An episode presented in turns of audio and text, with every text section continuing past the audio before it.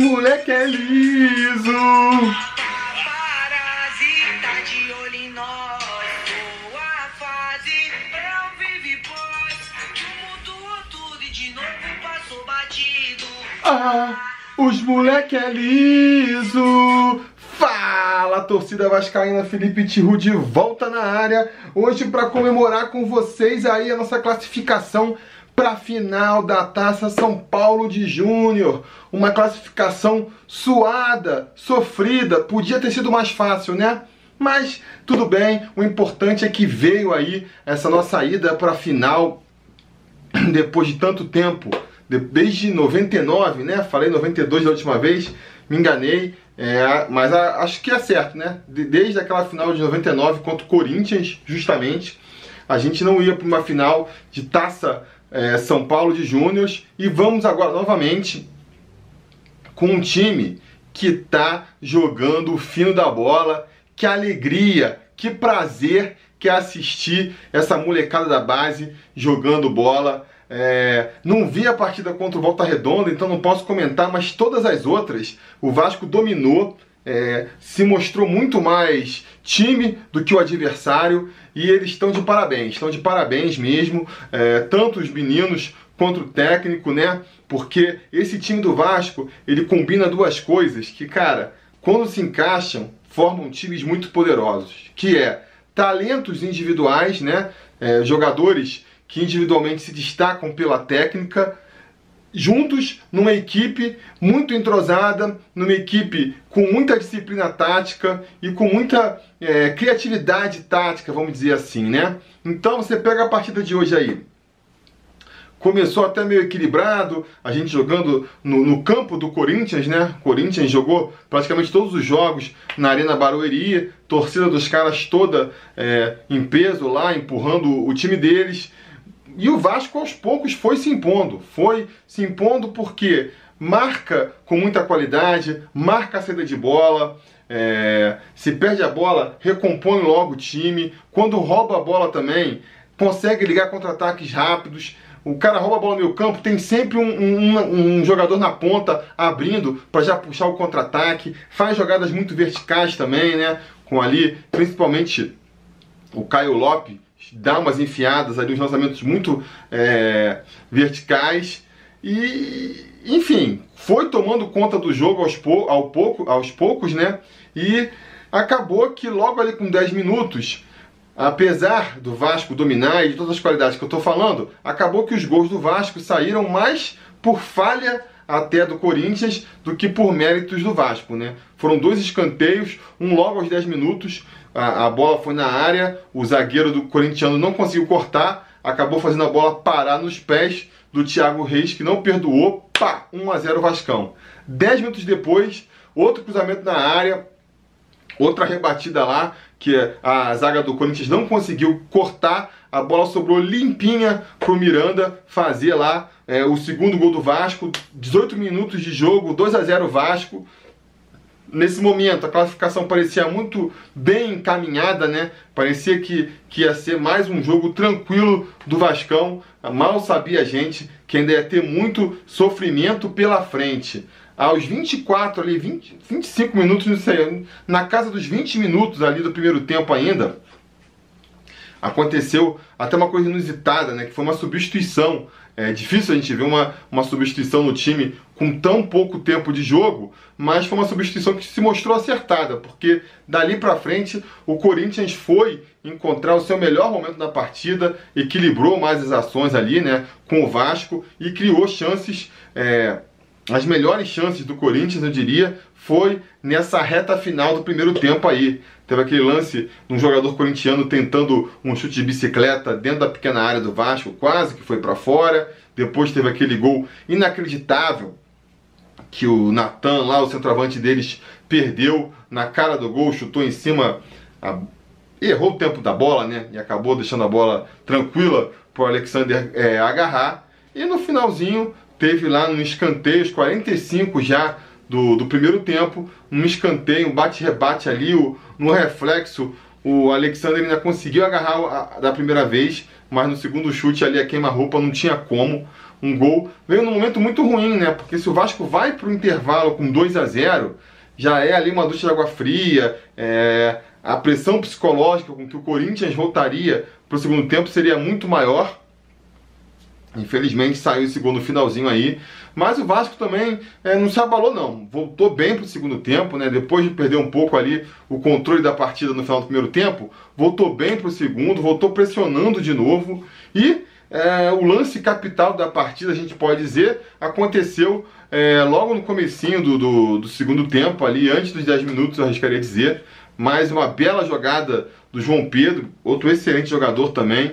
É, cruza muito bem a bola, né? E, e, tem uma, uma habilidade muito grande, sai driblando os adversários, pegou a bola na entrada da área, saiu costurando a, a zaga corintiana até depois de passar pelo último zagueiro. O cara veio feito um bonde desgovernado lá, derrubou o João Pedro na área, não tem dúvida, pênalti, né?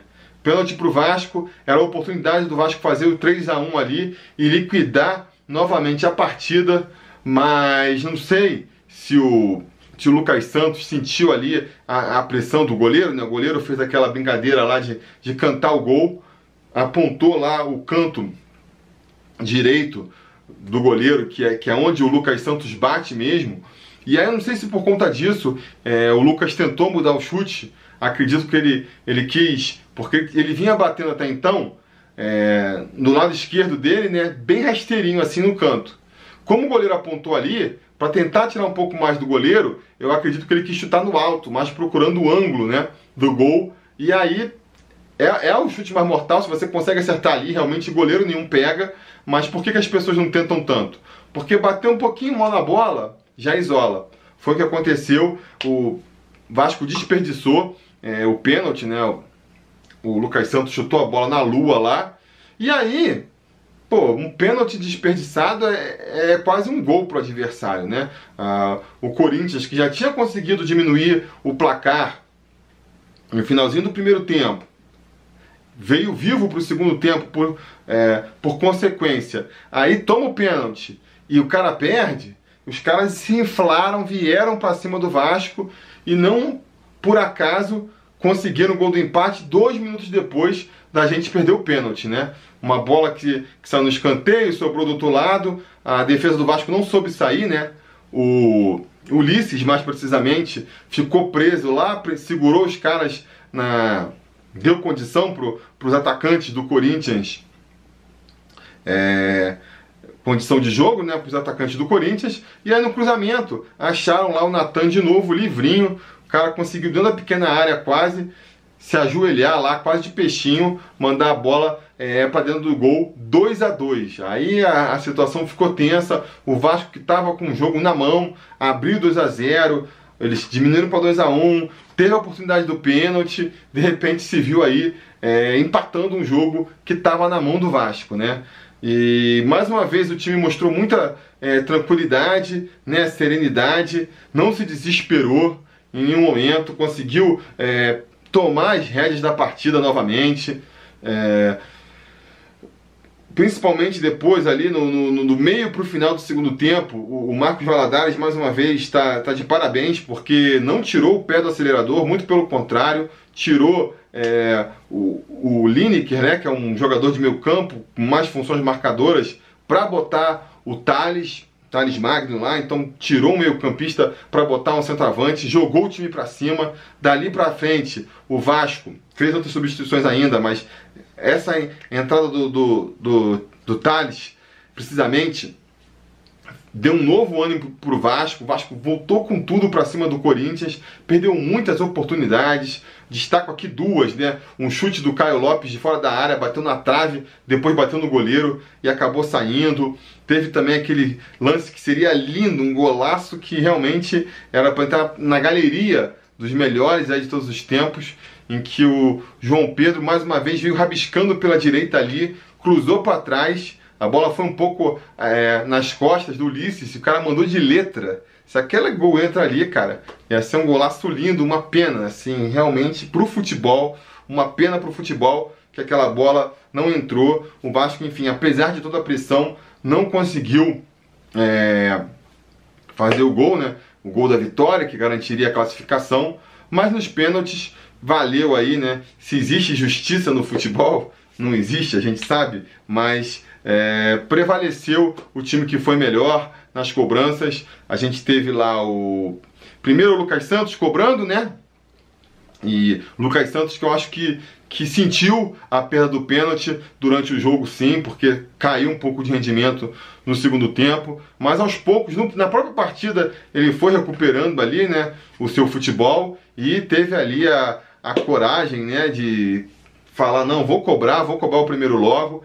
E bateu dessa vez como deveria ter batido é, no, no, no jogo, né? E fez 1 a 0 Depois a gente vai ter é, não vou lembrar de, agora de todo mundo que cobrou. É, eu sei que o Ulisses vai perder, né? Não, o Miranda bateu, segundo foi o Miranda que bateu, bateu também é, com muita personalidade ali, né? Tentando uma, uma cavadinha, muita personalidade mostrou, se perde aquele gol ali, é, iam cair em cima dele. Ulisses, esse pareceu nervoso, né? Bateu, tentou novamente o ângulo, é, e é um chute difícil de você fazer, não, não se bate. Normalmente os, os treinadores, os jogadores não cobram buscando o ângulo, porque a chance de isolar é muito grande, não deu outra, isolou a bola. O quarto gol do quarto, a quarta cobrança do Vasco foi o Bruno que cobrou, né? E também com muita personalidade, fez o gol com facilidade, foi o gol mais fácil do Vasco, vamos dizer assim, porque o goleiro é, nem passou perto da bola. E no final, também outra cobrança com muita personalidade e muita qualidade do Laranjeira que, que acabou com a partida, né? E ele até mostrou ali, ó, achei interessante, ele fez o gol e deu uma ali de John Travolta, é, enfim, enquanto a, todo mundo do Vasco já pulava em cima, fomos para a final, estamos na final da Taça, da Taça São Paulo de Júnior aí, da Copinha, né? Copa São Paulo. É, cara, é, repito o que eu já falei outras vezes, eu, o time do Vasco é um time que dá muita alegria de ver, realmente, é, no clube dos conselheiros estavam comentando e eu tendo a concordar, né? Desde 2011 que a gente não vê um time do Vasco que joga tão bem, que dá tanta alegria de ver.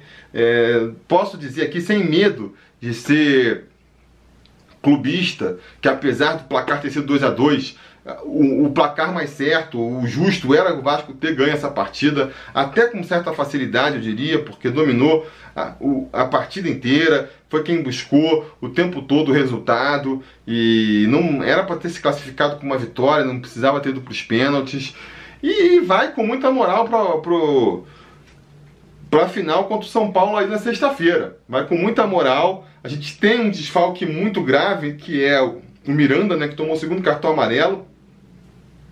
Não só porque tem que ver quem vai entrar aí, né?